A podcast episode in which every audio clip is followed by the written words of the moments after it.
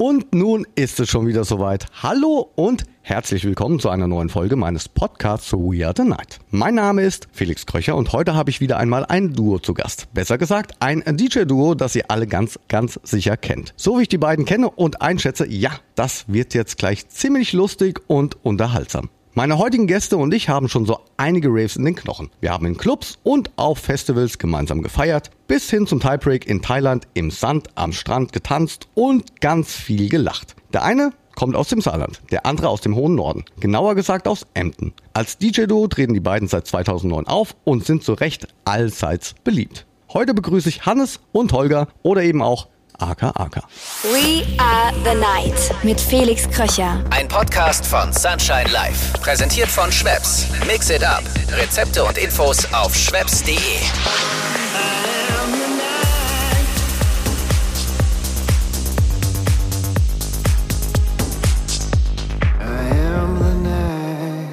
Hallo Hannes, hallo Holger, wie geht's euch? Hi Felix. Fantastisch geht's uns. Hallo Felix. Sehr schön. Schön, dass ihr euch die Zeit nehmt. Danke auf jeden Fall, dass ihr zu Gast seid in meinem Podcast We Are the Night. Wo fangen wir an? Diese Frage habe ich mir in der Vorbereitung oft gestellt, denn ich habe echt ganz viele Fragen an euch. Ich verfolge in meinem Podcast immer so gern so einen roten Faden und zu Beginn jedes Gesprächs stelle ich zunächst immer die Frage, in der es um, um die Anfänge meiner Gäste geht. Wie ging's denn bei Hannes und Holger los? Wie seid ihr zu dem gekommen, was ihr heute seid? Wer von euch mag mal anfangen?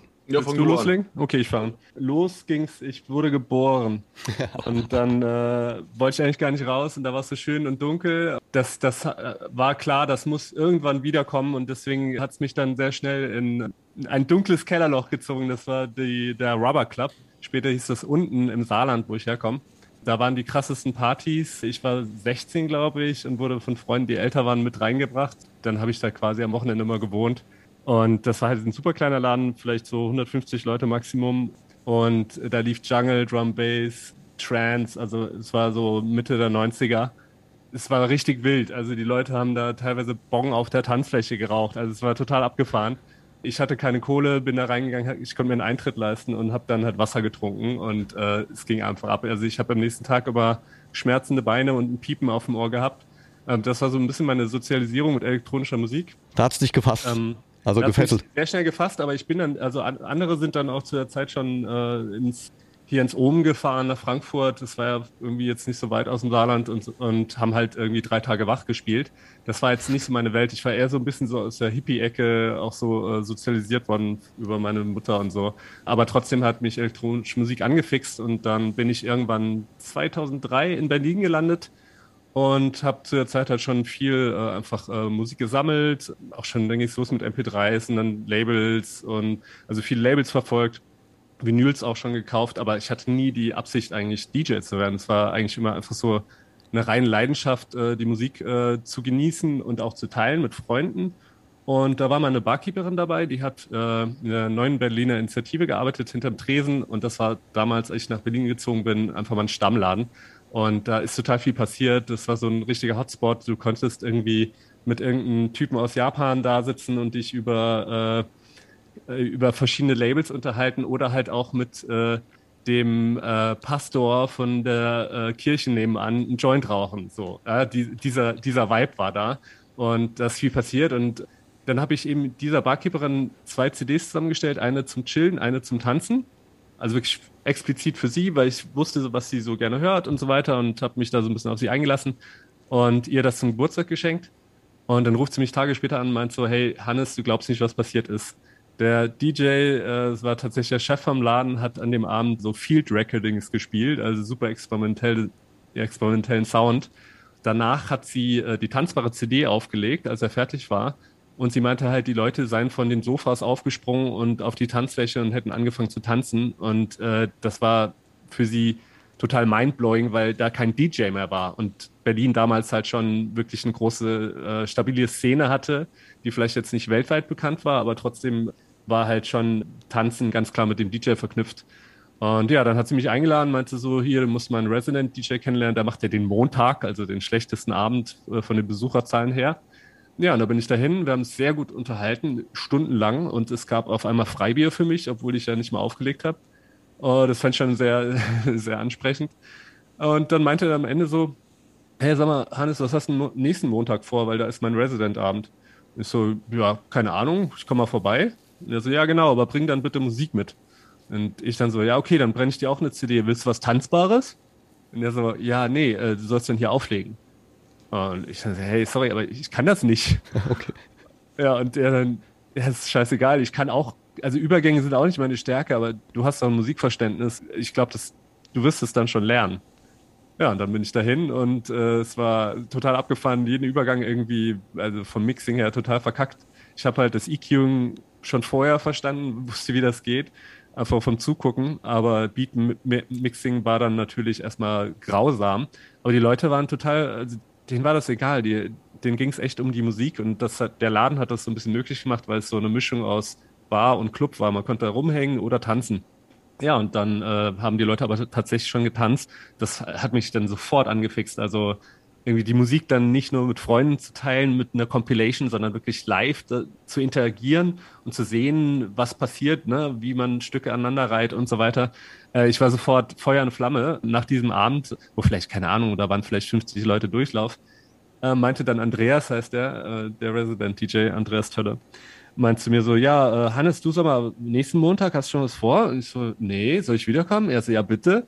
Okay, in den Montag drauf. Ich so, ja, keine Ahnung, komme ich wieder? Ja, okay, ja. Dann hatte ich meine Residency, also nach quasi beim ersten Gig. Dann ein Jahr später habe ich dann auch äh, schon eigene Partys mit ihm gemacht und dann kamen da Promoter von anderen Partys vorbei. Die, die, der eine hat Partys im Watergate gemacht, hat mein Warm-Up-Set auf meiner eigenen Party in so einem Keller äh, gehört. Dann war ich auf einmal auch Resident äh, bei Pentagonik. Habe dann später sogar die Partys dann mit Holger übernommen, Jahre später. Also das ging dann irgendwie so alles so Hand in Hand und die Szene in Berlin ist gewachsen. So auch irgendwie meine Gigs. Dann kam eben 2008. 2004 habe ich angefangen aufzulegen, 2008 habe ich Holger kennengelernt. Holger ins Spiel auf einer Open-Air-Party, die ich mit einem Kumpel veranstaltet habe in der Hasenheide, damals als das noch cool war, da Partys zu machen. Da wo ich, habe ich mich dann selber reingesneakt in die Party. Genau, genau. ja. Ich habe ich hab eigentlich so einen Mitbewohner gebucht, aus Emden ist der nämlich auch. Der hat dann äh, Holger mitgebracht und meinte so, hey, guck mal hier, der spielt jetzt mit mir Back-to-Back. Äh, irgendwie so ein DJ-Live-Hybrid-Set. Und das hat mich ziemlich umgehauen. Dann habe ich ihn auch öfter wieder eingeladen, äh, auf Gigs von mir zu kommen. Beziehungsweise er hat sich dann auch einfach reingeklinkt und die Hand aufgehalten, während Durst, Getränkebons. Ja, also schnell waren wir äh, Saufbrüder eigentlich. Musikalisch hat es auch extrem gut gepasst und wir haben aber eigentlich jetzt nie irgendwie zusammen aufgelegt. Also es war immer so, entweder er mal dann gespielt oder ich habe gespielt und wir haben zusammen gefeiert. Dann irgendwann in, diesen, in dieser Feierlaune kam dann Holger und meinte, ähm, ja, aber vielleicht setzt dann Holger jetzt ein. Und Wollte ich gerade sagen, ja. Wie, wie, wie er ja. bis zu diesem Zeitpunkt gekommen ist, genau. ja, wo er dann in Berlin genau. gelandet ist.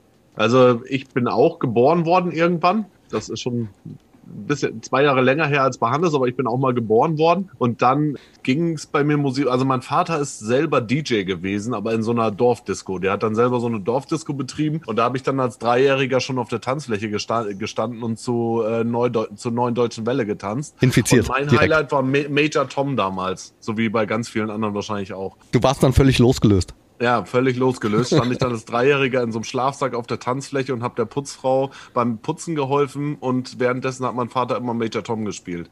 Das war ja in Emden, das, oder? Nee, das war, das war noch weiter weg von, also Emden ist, habe ich zwar gewohnt, aber die Dorfdisse, die war dann halt noch ein Stück weiter raus. In einem Ort, den kennt kein Mensch. Loquat hieß das Ding, der Ort. Ja, und auf jeden Fall war das mein erster quasi Clubbesuch mit drei aber noch nicht ernst zu nehmen, natürlich. Dann ging es halt weiter, dass ich erstmal in die Rockschiene abgewandert bin, so mit, mit 11, 12 so. Dann habe ich dann so, so, so Crossover-Sound, was wie Doc Doc und so ein Kram gehört. Und irgendjemand hat, irgendein Kumpel hat mir da mal eine Thunderdome in die Hand gedrückt. Und ich war so geflasht von Thunderdome damals. Bin ich heute übrigens nicht mehr, aber also da, damals hat es mir irgendwie voll gepackt und dann habe ich war ich mit 15 oder 14, war ich das erste Mal auf einem Rave. Da hat ein Kumpel hat uns dann irgendwie Ausweise gefälscht und dann sind wir auf der Reincarnation in Hannover gelandet. Kennst du das noch, Felix? Kenn ich noch, kenn ich noch. Das war doch die Parade. Ja, das war die Parade und da gab es ne, immer den Reincarnation Rave danach mit äh, Ravers Nature und R&B und so ein Kram. Ich hatte auch schon äh, mal gespielt gehabt, aber ich, das war so, ja, ich glaube so zum also Ende. Also bei mir war, also ich war, das müsste bei mir ungefähr 94 äh, oder 95 gewesen sein, okay. wo ich da war. Okay, also gut, Ist schon, ist schon, da waren wir beide noch jung, glaube ich. Ich war da, glaube ich, in der dritten Klasse. 94. Warte, ja, ich glaube, ich war tatsächlich in der dritten Klasse. Ja, ja, das ist äh, auf jeden Fall, da, da, das war quasi mein erster Rave und dann, dann hat's mich auch gepackt und dann hatte ein Kumpel die erste Party veranstaltet. Da habe ich aber noch selber gar nicht aufgelegt, aber da war ich dann schon mit am Start und habe da mitgeholfen und so weiter. Da war ich fünf, oh, 16 und dann kam halt die erste Love Parade und dann ging es halt immer weiter, dass wir immer mehr Partys besucht haben. Dann kam die erste Time Warp, die erste Nature One und dieser ganze Kram. Und irgendwann stand ich halt, das müsste 2002 gewesen sein, stand ich im Century Circus auf der Nature One und habe mir gedacht, ah, ja, also der spielt jetzt ja richtig scheiße. Ich weiß nicht mehr, wie der hieß. Ich glaube Felix. Okay. Nein, Quatsch. Äh, Ich weiß nicht mehr, wer das war. Das war einer von den, die gibt's irgendjemand, den es heute nicht mehr gibt, auf jeden Fall. Und das Set hat mich so angekotzt, da habe ich mir gedacht, ich möchte sowas auch. Und ich, ich würde jetzt einen anderen Track spielen und so weiter. Und äh, gesagt, getan, hatte ich mir dann die ersten äh, so riemenangetriebene Plattenspieler gekauft und dann halt so, ein- so ein Set gekauft, wo dann gleich 100 Platten dabei waren, irgendwelche wirklich scheiß Oldschool-Platten, aber zum Mixen hat halt, halt gereicht. Und dann ging es halt los, dass ich mir dann halt äh, so das Mixen selber beigebracht habe mit, mit so einem Oldschool-Setup, also mit so Reloop-Kram. Ke- Kennst du bestimmt auch noch, ne? Kenn ich. Die alten Reloops. Ja, so habe ich auch angefangen. Aber ich meine, so lernt man's. ja, ja, so lernt Ja, man ja. es, genau. Das eiert Also- einfach so krass rum, dann muss man es lernen. Ja, und dann äh, ging es halt auch ziemlich zügig los, dass ich im Monat also meine komplette Kohle für Platten ausgegeben habe und dann äh, gesammelt habe wie so ein Irrer. Und dann kam nach so nach zehn Monaten oder so kam das erste Booking. Das war in so einer Halle, da habe ich das Warm-up gespielt für 20 Leute oder so. Aber das hat mich halt so geflasht, dass ich danach dann halt unbedingt wieder auf die Bühne wollte.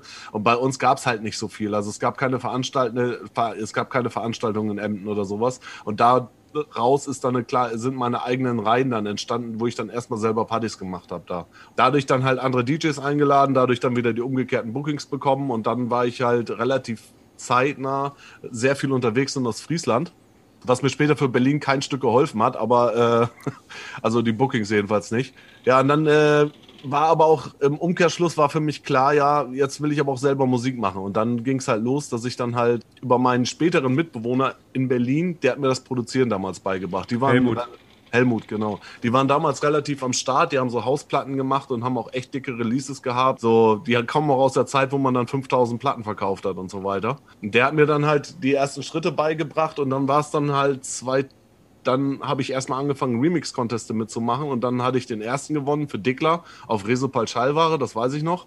Das war so ein, so ein, so ein ja, ich habe ihn mir letztens nochmal angehört, ich würde ihn nicht mehr spielen, aber äh, war damals glücklich, dass ich so einen Remix-Contest gewonnen hatte. Danach kam dann die erste eigene, das erste eigene Release auf Christian Fischers Label, ähm, wie heißt ähm, oh, das ist jetzt peinlich, jetzt fällt mir der Labelname nicht Ich komme aber auch nicht drauf. Aber Christian Fischer. Ja, auf dem Christian Fischer Label, Wie hieß das äh, denn? D, D, irgendwas mit D, D, D, na, ist egal, auf jeden Fall, äh, da kam dann halt mal die, meine erste Platte raus und danach habe ich dann einen anderen Remix-Contest mitgemacht für Karl Cox und den hatte ich dann gewonnen. Echt? Und das hat mir dann, das hatte mir dann, äh, das müsste so um 2007 gewesen sein. Äh, und Ah, das hat Def- mir Definition Records. Def Definition, Records, Ja, genau. Und das hatte mir dann auch das, das nötige Selbstbewusstsein gegeben, wo ich dann gesagt habe, ich lasse jetzt, ich lasse jetzt, baue meine Zelte ab und gehe nach Berlin und versuche mich da dann halt wirklich in dem Bereich, in dem Bereich Fuß zu fassen. Und ja, der Rest ist Geschichte. Dann habe ich Hannes getroffen. 2008, das war im Mai und es war der erste richtig schöne sonnige äh, Sonntag. Und da waren das auf war im April. Das war April. April noch. Das war richtig, also eigentlich das erste Wochenende im April. Nee, nee, war, nee, nee, Holger, ich habe nochmal nachgeguckt. Es gibt ja sogar ein Video davon noch. Ah. Äh, Es war tatsächlich am ersten Wochenende im Mai und der April war total kalt und es war das erste warme Wochenende im Jahr. Und äh, dementsprechend sind halt alle Leute raus und äh, dieses Open Air ist aus, also komplett aus den Nähten geplatzt. Das war super schön und lustig. Ja, und äh, dann ist da sehr schnell eine Feierfreundschaft entstanden und ähm, daraus diese Saufbrüderschaft, äh, in der wir dann entschieden haben, wir müssen ins Studio. Und Studio hieß dann, dass eigentlich das Holger nach Berlin gekommen ist, äh, seine Zelte in, in seine Heimat abgebrochen hat, seinen Job aufgegeben hat und alles, ähm, mit wenig Geld in der Tasche nach Berlin gekommen ist. Und das Also quasi war dann ein Mix. ja, na, das hat ja zumindest für die ersten Monate gereicht, aber dann war halt irgendwie der Sommer schon vorbei und äh, wir standen da hatten diese Idee mit dem Produzieren und äh, Holger so, ja, willst du meine Monitorboxen kaufen? und das war ein Magnat, nee, was war das?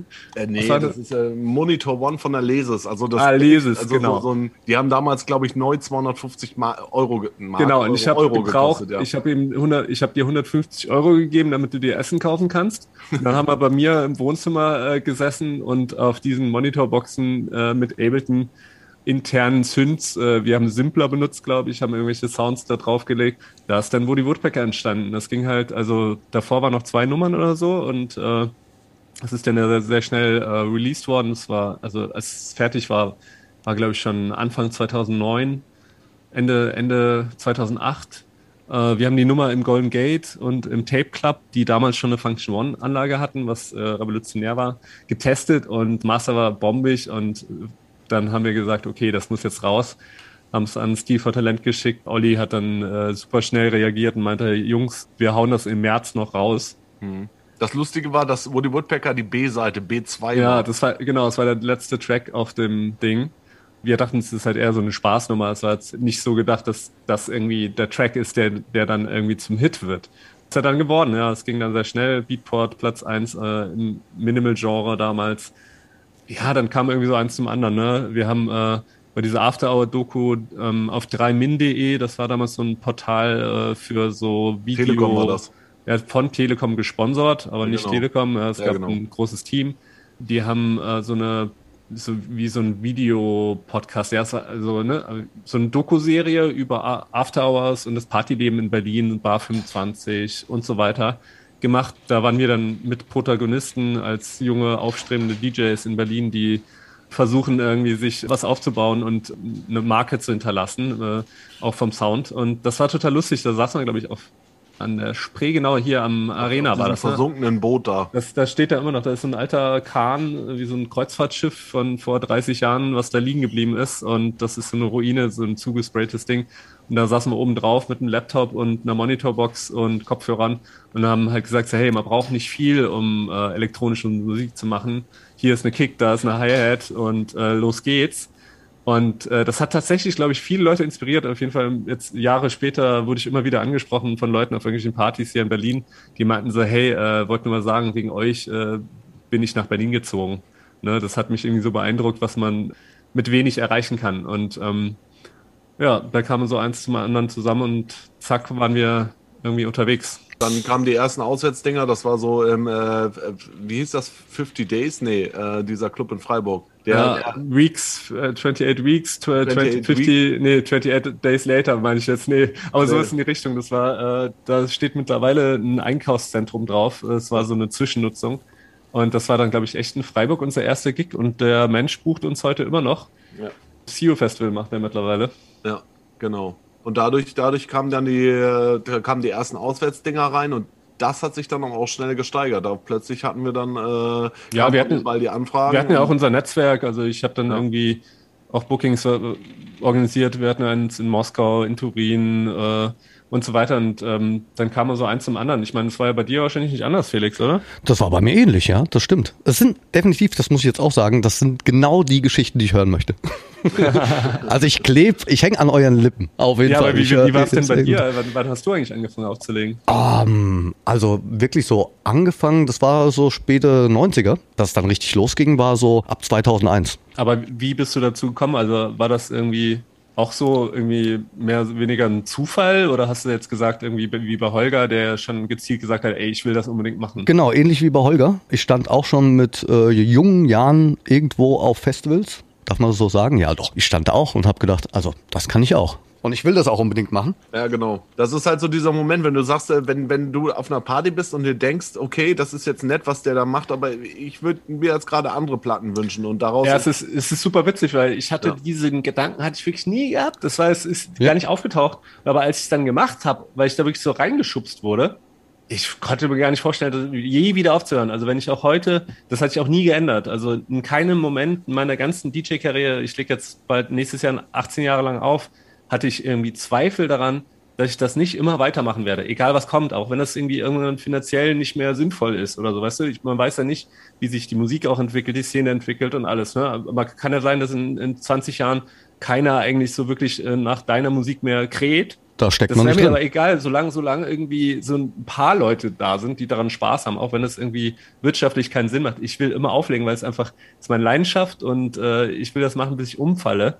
Aber Und genau das deswegen, gleiche ist auch mit dem Studio. Ne? Also das Studio würde ich auch nie wieder aufgeben wollen. Also selbst wenn, wenn der, dein Scheiß nicht mehr gefragt ist, würde ich trotzdem weiterhin im Studio rumsitzen wollen, weil es einfach Auflegen und Studio, das ist einfach, ist die Macht. Unser Leben. f- Unser Leben. Für, für, für einen selber. genau, und ich glaube, das ist auch die Leidenschaft, die es uns ermöglicht, das immer zu tun. Also die uns ja antreibt. Also so, Ja. so ist bei mir, so ist es bei euch, ne? das höre ich auch raus. Eine Frage habe ich, ist denn, ihr seid jetzt so lange auch schon zusammen unterwegs, ich meine seit 2008 sagen wir jetzt mal, ist Mhm. denn bei euch immer heikle Sonnenschein oder, oder gibt's da Äh, auch nee, wir, wir sind tatsächlich wie so, ein, äh, wie so ein altes Ehepaar, bloß dass wir keinen Sex haben. Also wir streiten uns auch und wir haben dann halt diesen Versöhnungsex nicht. Trotzdem schaffen wir es Ja, immer das wird dann halt ein Versöhnungsschnaps dann hinterher und dann ist ja, aber meistens ist das gar nicht mehr nötig, weil äh, also wir, ich finde schon, wir haben so eine Ebene, äh, selbst wenn wir uns richtig krass ankacken, äh, Mhm. ich, also spätestens am Abend, sp- allerspätestens am nächsten Tag habe ich das längst auch nicht, also nicht vergessen, aber es ist für mich so, ja, pff, ist halt Holger, weißt du? Ja, aber wir haben auch, ne- also wir haben nie ernsthafte Probleme gehabt. Also es, es gibt, man kennt das ja viele Stories von anderen Ex, die dann halt ernsthafte Probleme mit, Ja. miteinander kriegen und sowas hatten wir halt nie.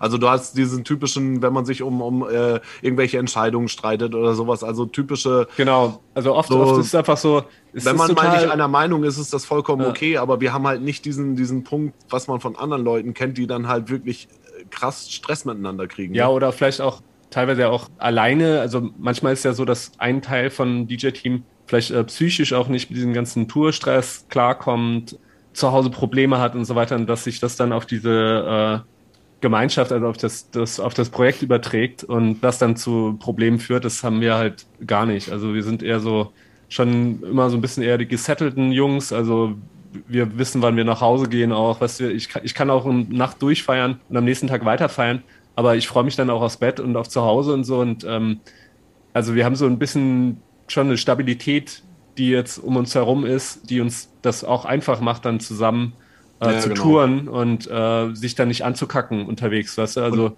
wir haben auch, wir haben uns auch abgewöhnt, jetzt den ganzen Tag aufeinander zu hängen, weil das ist auch ungesund. Also wir haben dann Ja. halt, wir sind die Touren immer zusammen unterwegs, wir sind auch täglich und immer in Kontakt. genau, Aber ich wir, glaub, wir dieses treffen uns im Studio, halt nicht aber wir gesund. machen auch viel einfach über die Dropbox und ja, äh, ja, genau. ja. Wie im echten Leben. Ja, Ja. ganz genau. Das ist auch schön. Also ich meine, das verkörpert ihr auch nach, nach draußen. Ja. ja. Ja, ich, ich glaube, die Leute merken das auch. Also wenn, wenn wir irgendwann plötzlich nicht mehr, wenn wir zusammen nicht harmonieren würden, würden wir auch auf der Bühne nicht mehr funktionieren. Und ich Ganz klar. hundertprozentig Genau, sicher. und die Leidenschaft ist, äh, ne, also wie, die Leidenschaft für uns äh, als DJs ist so groß. Ich glaube, auch wenn das nicht mehr funktionieren würde, würden wir irgendwann sagen, okay, dann lass uns doch einfach Solo-Projekte machen, weißt du? Also, Ja, genau. ähm, aber das, das ist halt, diesen Punkt haben wir noch nicht ansatzweise erreicht, je, jemals. Also, Ja. Also da- das Ding ist, unsere, uns, uns, unser Erfolg ist unsere Dynamik, die wir zusammen auf der Bühne haben. Wir haben auch mal versucht, alleine irgendwie, dann, dann, dann hieß es. also als auch- AKAK, das ist, wir, Als äh, AKAK, Holger, genau. Holger ist genauso ein begnadeter Solo-DJ wie ich. Also äh, prinzipiell könnten wir, wenn wir wollten, auch Solo-Karrieren starten und äh, da erfolgreich sein, glaube ich auch. Aber warum? Also wir haben ein Ihr habt euch da was aufgebaut. Spaß macht.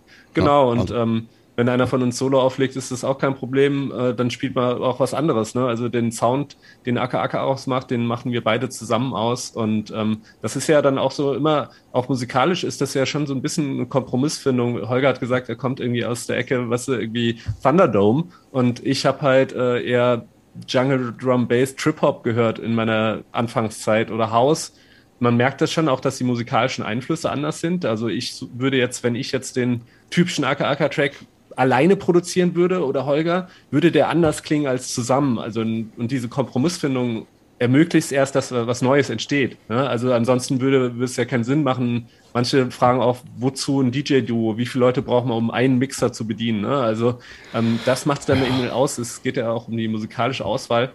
Auch bei jedem Set ja, also der eine geht in die eine Richtung, der andere vielleicht eher in die andere Richtung und dann findet man wieder zusammen und macht was Neues und bringt Ganz die Leute zusammen, schaffen wir es auf jeden Fall, die Leute auf ein anderes Level zu heben.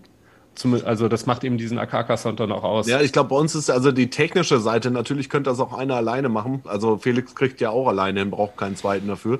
Aber ich glaube, äh, bei uns macht das da, die Dynamik entsteht halt dadurch, dass wir uns dann halt auch gegenseitig reiben und dann auf der Bühne verarschen und solche Sachen dann halt auch mal Ja, ich meine, vom Typ her sind wir auch zwei sehr unterschiedliche, also wenn man es jetzt so sieht, sind wir jetzt nicht irgendwie, also ne, wir sind jetzt nicht äh, klar Brüder, eineige Zwillinge oder so. Das ist ja irgendwie, das macht auch schon allein, das macht schon was aus äh, mit der Dynamik. Und äh, vielleicht deswegen verstehen wir uns auch so gut, weil manchmal bekommt man, also ich kenne andere DJ-Duos, wo ich dann irgendwie Jahre später noch Probleme habe, die auseinanderzuhalten. Ja, und höre dann bei denen teilweise auch, dass es dann irgendwie mal äh, Clinch gibt und dass sie streiten und äh, nicht zurechtkommen miteinander, wenn die sich vielleicht auch zu ähnlich sind. Ne? Und ja, da haben wir äh, jedenfalls keine Probleme mit. Ja, deswegen. Stellt euch einfach vor, ihr habt Freunde zu einem gemütlichen Abend eingeladen, wollt leckere Cocktails trinken, aber keine Ahnung, wie man die eigentlich mixt. Kein Problem. In dieser Folge habe ich Schweppes als Partner und die sind ja die absoluten Experten, was leckere Getränke und Cocktails angeht. Auf schweppes.de slash mixen findet ihr Tipps und Tricks von preisgekrönten Bartendern, die das Mixen perfektioniert haben. Mit den Schritt-für-Schritt-Anleitungen gelingen garantiert auch euch zu Hause leckere Cocktails. Checkt die Mixtapes auf schweppes.de und jetzt viel Spaß mit der neuen Podcast-Folge We Are The Night. Ich habe ein bisschen drüber nachgedacht, wann haben wir uns denn eigentlich kennengelernt? Holger, du hast, ihr habt ja, ja, aber ich, du wirst dich nicht dran erinnern können. Ich war mit äh, Murphy und Christian Fischer unterwegs. Das müsste 2005, 6, 2004, 5, 6 gewesen sein im Century Circus. Ah, okay. Da habe ich, hab ich äh, Christian und Murphy gefilmt sozusagen. Okay. Da war ich als Tourbegleiter unterwegs und da haben wir mal zusammen Bier getrunken. Das weiß ich noch, aber da wirst du dich wahrscheinlich nicht mehr dran erinnern. Nee, da nee, kann ich mich leider tatsächlich nicht dran erinnern. Ja, ja, aber, aber interessant. Tatsächlich kennen wir uns schon sehr lang. Ja, ich meine, Holger, bei dir weiß ich auch ganz genau. Holger, du schaffst dir dann auch immer relativ schnell Platz auf der Bühne, ne? Das ja, das ist, äh, ich habe eine einnehmende Persönlichkeit, das stimmt. und, und auch eine einnehmende und auch eine einnehmende Statur, das ist das nächste Ding. Ja, aber ich, wie gesagt, also ich kann mich an einige tolle Nächte und Festivals erinnern oder ja. wenn wir uns am Flughafen begegnet sind, mal einen zu rauchen, ne? Hier beim ja. Zwischenumsteigen und so weiter und so fort und in Thailand beim Thai Break. Ja, ja. Hatten wir auch eine richtig schöne Zeit. Also wir haben letztens noch mal über dieses Ding, also wir, da haben wir letztens noch mal drüber gesprochen. Es gab mal so ein, ich weiß nicht mehr, wer das gemacht hat. Ich, Rima hat das, glaube ich, veranstaltet, das Ding. Ah, mir. Ähm, und da haben wir, da warst du, Lexi, Lexi, nee, Kapaul war nur da. Nee, Lexi Kapaul waren da und wir waren da. Da ist dann der, der Tourmanager noch, äh, Quatsch, der Stage Manager, der musste dann noch mal los und Getränke kaufen, weil wir dem wirklich alles weggesoffen haben. Also, das war ziemlich lustig. Da saßen wir uns, haben uns alle in den Armen gelegen und da dann stundenlang rumgesessen, das weiß ich noch. Ja, aber die Combo ist natürlich auch schon gefährlich. Naja, die ist gefährlich gewesen, also wirklich eine gefährliche Combo. Ach, das finde ich schön. Wir schwelgen jetzt auch irgendwie ein bisschen in Erinnerung. Da ihr beiden ja auch schon einiges erlebt habt in all den Jahren im Nachtleben, kann denn bitte jeder von euch mal sein absolutes Highlight so ein bisschen aus der Geschichte heraus, äh, so ein Erlebnis zu Besten geben? Sehr gerne ausführlich bis ins kleinste Detail. Ich mag das immer. Ja, tatsächlich äh, haben wir, also für mich gibt's nicht irgendwie die beste Show. Es gibt irgendwie immer, also für manche Orte gibt's dann den besten Gig, den man da hatte, ja. Also und man kommt ja immer wieder zu denselben Clubs, Festivals und so weiter und trotzdem ist es jedes Mal anders. Jetzt aber speziell einfach diesen Sommer, als äh, klar war, hier in Berlin darf wieder, wieder gefeiert werden, haben wir ähm, im Sage Beach Club äh, ein Open Air veranstaltet. Das war eigentlich noch so in Berlin so maximal 200, 300 Leute und so weiter. Und äh, wir haben das, den, das Date ausgemacht in der Hoffnung, dass wir dann mit mehr oder weniger Full Capacity arbeiten dürfen und dann war es halt auch so, dass wir 1000 Leute reinlassen durften. War im Vorfeld ausverkauft. Der Club wollte, dass wir 100 Tickets für die Tageskasse zurückhalten. Haben wir gemacht. Um 14.01 Uhr waren die ausverkauft. Wow. Und wir haben All Day Long gespielt, was wir lange nicht gemacht hatten. Und äh, sowieso, es war unser erster Gig nach 20 Monaten in Berlin. Und ist einfach unfassbar. Also, das ist schon so ein Highlight, ne? Ja, und die Leute sind wirklich irgendwie aus ganz Deutschland, aus, keine Ahnung, mit seinen Ticketverkäufen gesehen, aus Schweden, aus England, aus äh, Paris äh, angereist, äh, um uns zu sehen. Es war einfach von, also von Anfang bis Ende eine Energie da, fröhliche Gesichter, alle, jeden, den man angeguckt hat, war so, so ein Strahlen im Gesicht. Und äh, das hat mich halt so an, auch gerade an meine Anfangszeit erinnert wo ich dann als, als Gast einfach so angefixt war, ne? wegen der Musik, wegen der, vor allem wegen dem Vibe. Also, dass die Leute miteinander feiern, dass es egal ist, wie als ich angefangen habe, ich war 16, das Durchschnittsalter in dem Club war Mitte 20 und ich wurde einfach so akzeptiert, wie ich bin, äh, egal wo ich herkomme, was mein Alter ist, welche Sprache ich spreche, weißt du? Also, das ist also genau der Punkt, also die Toleranz, ne? Also genau, genau. So habe ich es auch gelernt. Ist, und das ist das, was, äh, was ich äh, über diese ganzen Lockdowns, Brückenlockdowns, was auch immer, äh, was wir alles irgendwie ertragen mussten, so krass vermisst habe. Nicht also die Musik, die kann man sich ja zu Hause auf dem Kopfhörer oder auch mit einer Anlage. Ich habe ja auch einen Subwoofer, das kann ich auch mal laut machen und die Nachbarn ärgern. Trotzdem, aber die, die Leute haben halt gefehlt. Und das hatten wir dann da in so einer extremen Form. Ja? Also es war einfach rappelvoll. Die Leute hatten so extrem Bock und Spaß mit uns und ähm, diesen Vibe, den habe ich einfach so vermisst und deswegen war es für mich auf jeden Fall einer der besten Gigs ever, weil es noch nie so eine Durststrecke gab und dann diese mit so einem Bang äh, wieder zu beenden. Danach hatten wir auch echt geile Shows. Wir waren äh, äh, mit einer der besten auch äh, dieses Jahr war in Mainz bei Rima auch, ähm, mit dem wir auch schon seit ja, zehn Jahren zusammenarbeiten oder so. Guter Kerl. Wo, ja. Ähm, ja, wo äh, in der Halle mit 2000, ich glaube, die hatten 2200 Leute, keine Ahnung, ich weiß nicht. Auf jeden Fall, es war rappelvoll. Und die hatten alle so Bock. Also die, dieser Vibe, ja, den, den habe ich davor teilweise schon ein bisschen vermisst, einfach, dass diese Dankbarkeit da ist, ja. Dass wir, also jetzt nicht Dankbarkeit, irgendwie uns zu sehen oder irgendwie einen Headliner zu sehen, sondern einfach diese Dankbarkeit, zusammen feiern zu können und dass das halt schon was Besonderes ist, ja. Also auch äh, hier in der westlichen Welt ist es ja schon äh, so, das ist nicht normal. Ja? Also wenn man es irgendwie sich weltweit umguckt, so eine Szene gibt es erstmal nicht überall. Und äh, teilweise, äh, zum Beispiel in arabischen Ländern, ist ja teilweise sogar einfach Musik spielen öffentlich verboten, ja. Und ähm, dass man dann so eine, sowas hat, das ist was Besonderes und Schützenswertes.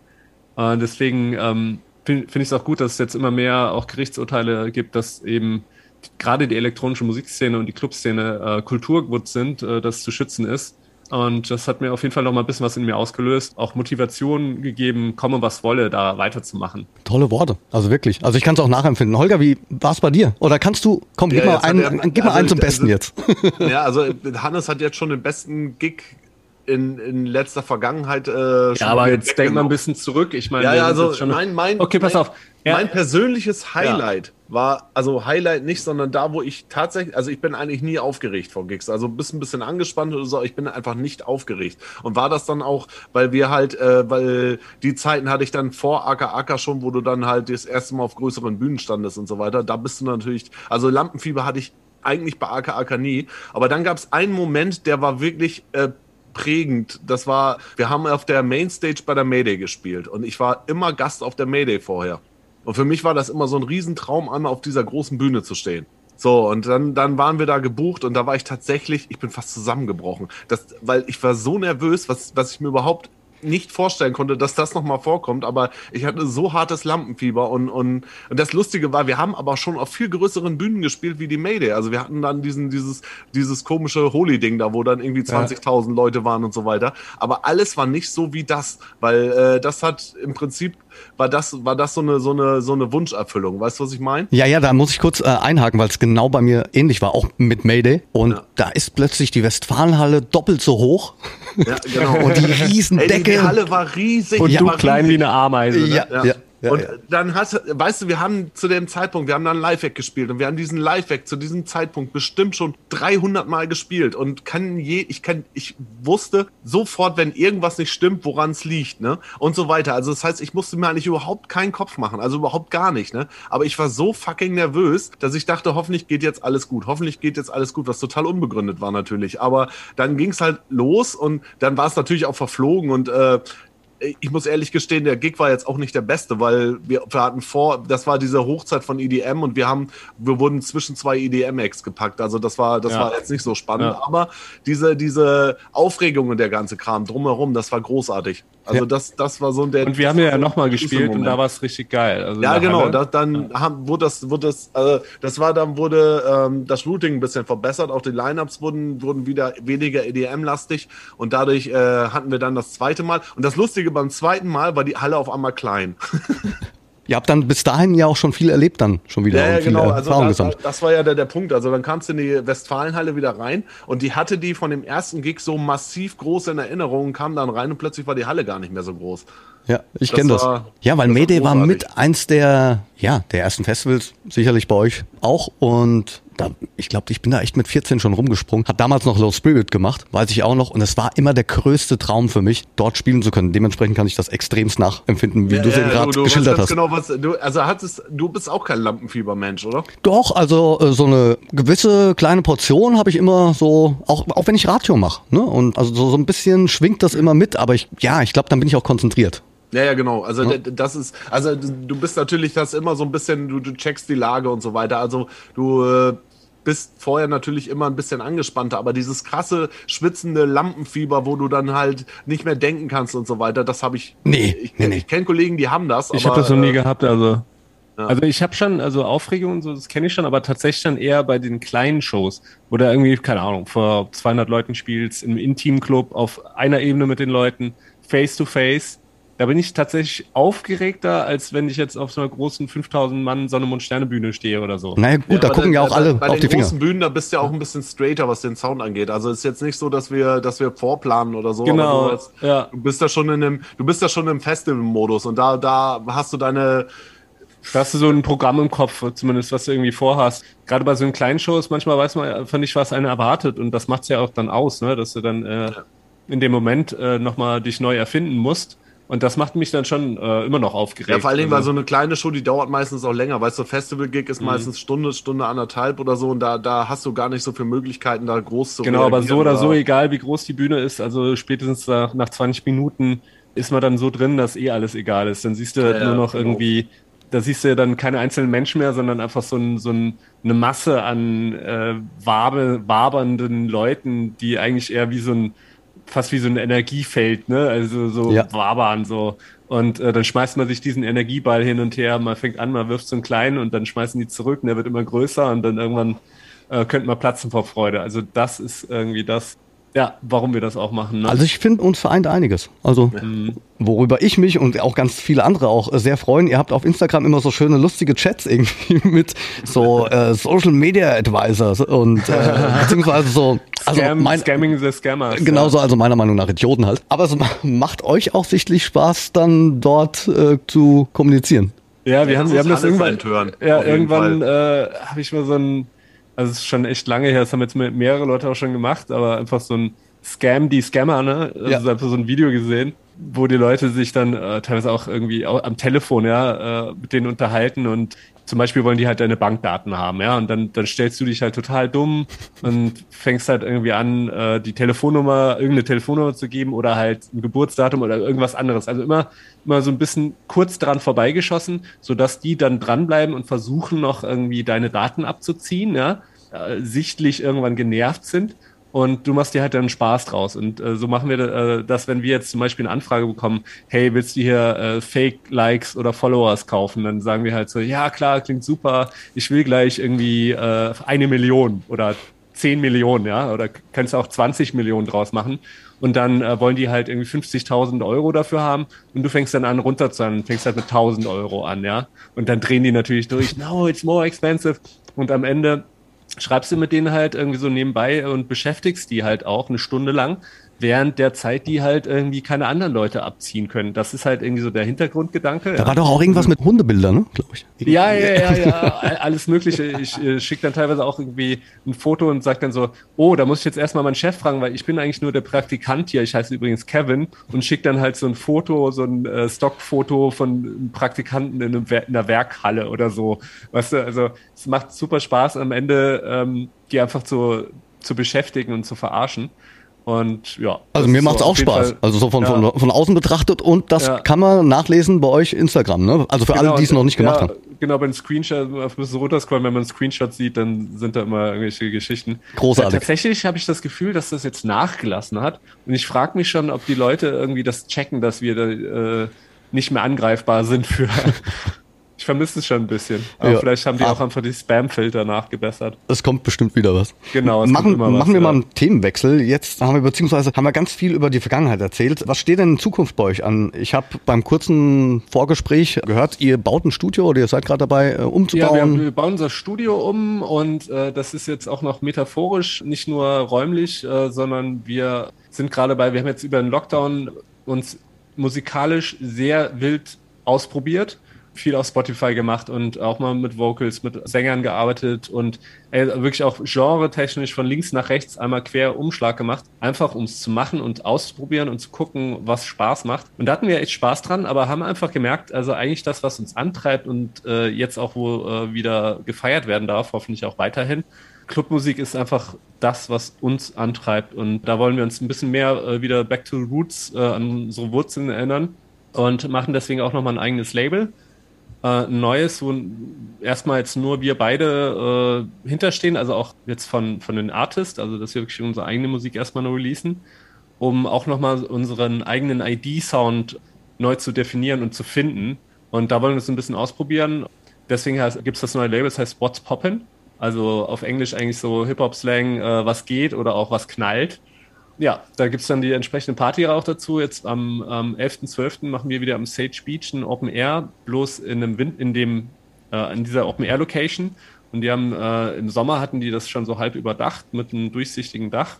Und da haben die jetzt die Seiten zugemacht mit äh, fetten Glasscheiben. Also es ist jetzt ein Wintergarten geworden, der beheizt ist. Äh, das heißt, wir machen einen Daytime Rave was wir schon mal gemacht haben zu unserem 15, nee, war zehn, zehnjährigen? Zehnjährigen. Zehn wir, jetzt, wir sind jetzt zwölf, ja. ne? Genau, zehn Jahre AKA haben wir es schon mal gemacht. Da haben wir das Indoor gemacht, ein Indoor-Rave, tagsüber. Das war der Knaller, es war rappelvoll und die Leute hatten richtig Bock und da sind die auch ein bisschen auf den Geschmack gekommen. Warum muss man im Winter eigentlich nur nachts drin feiern? Warum kann man das nicht auch tagsüber machen? Und das wollen wir jetzt ein bisschen äh, versuchen und vielleicht auch etablieren hier in Berlin. Es gab ja auch schon einige jetzt gerade zu Corona-Zeiten viele Tagesgeschichten. Äh, aber eben jetzt explizit auch äh, mit Überdachung, also im Warmen trotzdem mit Tageslicht äh, zu feiern. Und äh, da, da ist ja dann das neue Label auch so ein bisschen der Aufhänger. Ansonsten, also wir werden jetzt, jetzt im Winter sicher viel im Studio sitzen und an unserem Sound basteln. Steht einiges an. Ja, wünsche viel Erfolg dafür. Dankeschön. Ich muss ein bisschen auf die Tube drücken tatsächlich. Jungs, mein Podcast ja. heißt ja We Are the Night. Zum größten Teil übt ihr oder wir unsere Arbeit ja in der Nacht aus. Könnt ihr mir vielleicht verraten, was euch jeweils die Nacht bedeutet? Ja, ich lege einfach mal los. Also für mich heißt die Nacht eigentlich erstmal Ruhe, also unter der Woche. Ich mag es total, also ich bin äh, sowieso ein nachtaktiver Mensch. Also ich bin meistens so bis eins, zwei wach. Da genieße ich erstmal die Ruhe und äh, auch wenn wir jetzt in, in, in einem Club auflegen nachts um drei oder so, ich mag es total, dass man einfach irgendwie nicht gestört wird. Es ist einfach erstmal, du bist so, kannst einfach für dich sein und aus dieser Ruhe finde ich dann die Kraft halt Vollgas zu geben, weil äh, also es, äh, oft, wenn, wenn wir jetzt unterwegs sind auf Tour, du sitzt im Shuttle und sitzt da halt so, äh, dümpelst vor dich hin und dann kommt öfter mal vom Fahrer oder Veranstalter so, ja, äh, also habt ihr denn überhaupt Bock? Weil man halt schon irgendwie so Nö. in sich gekehrt ist. Und ähm, dann sage ich so, ey, äh, kennst du die Ruhe vorm Sturm? und genau das ist das, äh, was es dann nämlich ausmacht, dieser Kontrast also ne, nachts ist es ruhig, die Straßen sind leer, nichts passiert und dann kommst du aber in den Club und da ist, du machst die Tür auf, es, der Beat wabert dir entgegen, die Stimmen, du hörst die Leute schreien. Das macht für mich die Nacht aus diesem Kontrast, ja. Also du hast dann eine Ekstase im Idealfall und ein, ein nach vorne Vibe, also ein, ein Pushen was du tagsüber vielleicht äh, im Alltag, äh, im normalen gesellschaftlichen Leben gar nicht so erleben kannst. Und ich glaube, das macht die Nacht dann auch aus. Jetzt für uns im Nachtleben, wenn wir äh, vom Nachtleben sprechen, äh, meinen wir auch das Clubleben, dass eben erst diese, diese, die normale, normale Menschen schlafen. Ja? Also alle anderen sind im Bett und du hast dann irgendwie so einen, so einen harten Kern an Leuten, die Bock haben zu feiern und denen scheißegal ist, wann irgendwie die Sonne untergeht oder aufgeht. Und das macht es für mich so ein bisschen aus, diesen, dieser Kontrast. Mal im Element. Holger, wie ist es bei dir? Ja, was soll ich jetzt noch sagen? Alles schon gesagt. Also ich, ich schließe mich einfach an. Also weil, ja. weil Holger sagt ja. Das, ist, das sag, macht auch eine gute ja. Partnerschaft. Nee, also aus. Wenn ich, der eine, wenn der eine so, recht hat, also kann der andere auch mal ja sagen. nee, also ich bin auch eher der Nachtmensch, war schon immer der Nachtmensch. Das war früher ein echtes Problem, wo ich noch einen normalen Job hatte. Das war ganz furchtbar, weil ich habe immer lieber nachts gearbeitet. Ich war auch immer lieber nachts wach und eben wie Hannes sagt, diese Ruhe und dieser, dieser Alltagsstress, der ist nachts einfach nicht. Nachts gehst du auf die Straße und da ist niemand. Und die Leute, die da unterwegs sind, das sind sind genau die Leute, die du auch treffen willst, sozusagen. Also die dann halt da hingehen, wo du auch hin willst, meistens. Na, na, nachts ist man sich einiger, das kann man, glaube ich, ganz gut sagen. Also Ja, und es heißt ja auch, äh, nachts sind alle Katzen grau, ne? es macht Ja. einen auch äh, gleich. Ja? Also Ja, diese, genau. man hat irgendwie die gleiche Idee, man will, man, man arbeitet am selben Thema, nämlich irgendwie an, äh, ja, also schon auch an, an einer gewissen Hedomanie, ne? also, das, also Hedonismus ist, ist natürlich ein Thema, was äh, jetzt zu Pandemiezeiten vielleicht irgendwie für viele äh, aufstößt. Ja, also was, was ist, muss man der Gemeinschaft irgendwie abzollen? Also natürlich muss man auch Rückschritte, Rückschritte machen persönlich, aber am Ende ist äh, für mich das, was wir machen, genauso wichtig wie ein, zum Beispiel ein Job an der Kasse äh, vom, vom Lidl, jemand, der irgendwie Grundversorger ist, ja, das ist genauso wichtiger Job. Oder äh, ein Feuerwehrmann, ja. Also wir löschen auch äh, Brandherde äh, emotionaler Art. Also was wir an Feedback bekommen, ist oft, dass Leute halt vielleicht die ähm, gerade äh, eine schwere Krise in ihrem Leben haben, dass die Musik sie dann gerettet hat, ja, oder dann auch speziell dann von bestimmten Eck wie dann von uns, ja, da bekommen wir teilweise echt Briefe geschickt. Das macht die Nacht dann eben auch aus, dass man eben so einen Rückzugsort geben kann, der gesellschaftlich vielleicht gar nicht verstanden wird, aber trotzdem super wichtig ist. Also das ist, ich glaube nicht, dass diese ganze Szene jetzt einfach per, per Zufall entstanden ist, sondern wirklich, weil es da auch äh, einfach, einfach Bedarf äh, einen gab. Bedarf gab- gibt. Ja, genau, es Ja, gibt es einen Bedarf. Bedarf. Also nicht nur nach dieser Ekstase und sich gehen lassen können, sondern auch äh, nach so einem Gemeinschaftszusammenhalt äh, und Stabilität, die äh, manche Leute eben auch nur da finden können. Ja, und das, was die Nacht auch ausmacht, also die vor allen Dingen dieses, dieses Ausgehen nachts, du kannst einfach mal auch vergessen. Das, man sollte das nicht grundsätzlich machen, um immer alles zu vergessen. Aber äh, wenn du mal Ja, abschalten, Woche- ja, ja. zum Abschalten ist es einfach wunderbar. Ja, Augen zu und treiben lassen. Ja. Und durch, genau. Das habt Und ihr, rein, nicht durch. mehrere- Rein. ja, durch dann später. das habt ihr sehr Da, schön da, kommen wir, gesagt. da kommen wir wieder zu unserem Anfangspunkt. Äh, wo kommen wir her? Ja, We Are the Night. Wie treffend. Wie treffend. Ja, beneid, ja. Ja, also ich wurde wirklich nicht enttäuscht, Jungs. Während meiner Planung für die Folge war ich mir sicher. Also danke, lieber Hannes, danke, Ja, lieber sehr Holger. gerne. Toll, dass es geklappt hat und ihr euch die Zeit Ja. genommen habt vor allen Dingen. Und wenn du mal nach Berlin kommst, melde dich, dann äh, trinken wir ein. Das auf jeden Fall. Und auf die nächsten zwölf Jahre, aka. Ja, genau. Ja, Ja? ich glaube, wir laufen uns auch ein paar Mal über den Weg jetzt demnächst hoffentlich. Das hoffe ich doch auch. Irgendwo auf dem Event oder dann hier Zwischenstopp, Flughafen. Genau. Da wird erstmal eine geperzt. vielen, vielen Dank. Sehr gerne. Äh, Grüß gerne. die ganze Bande von uns bei Sunshine Live. Wir sehen uns. Das gebe ich so weiter. Dankeschön. Mach's gut. Und selbstverständlich auch wieder vielen Dank an euch alle, ihr lieben Zuhörer. Die nächste Folge We Are the Night gibt's in 14 Tagen. Bleibt gesund. Euer Felix Kröcher. We are the night mit Felix Kröcher. Ein Podcast von Sunshine Life. Unterstützt von Schwebs. Mix it up. Rezepte und Infos auf schwebs.de.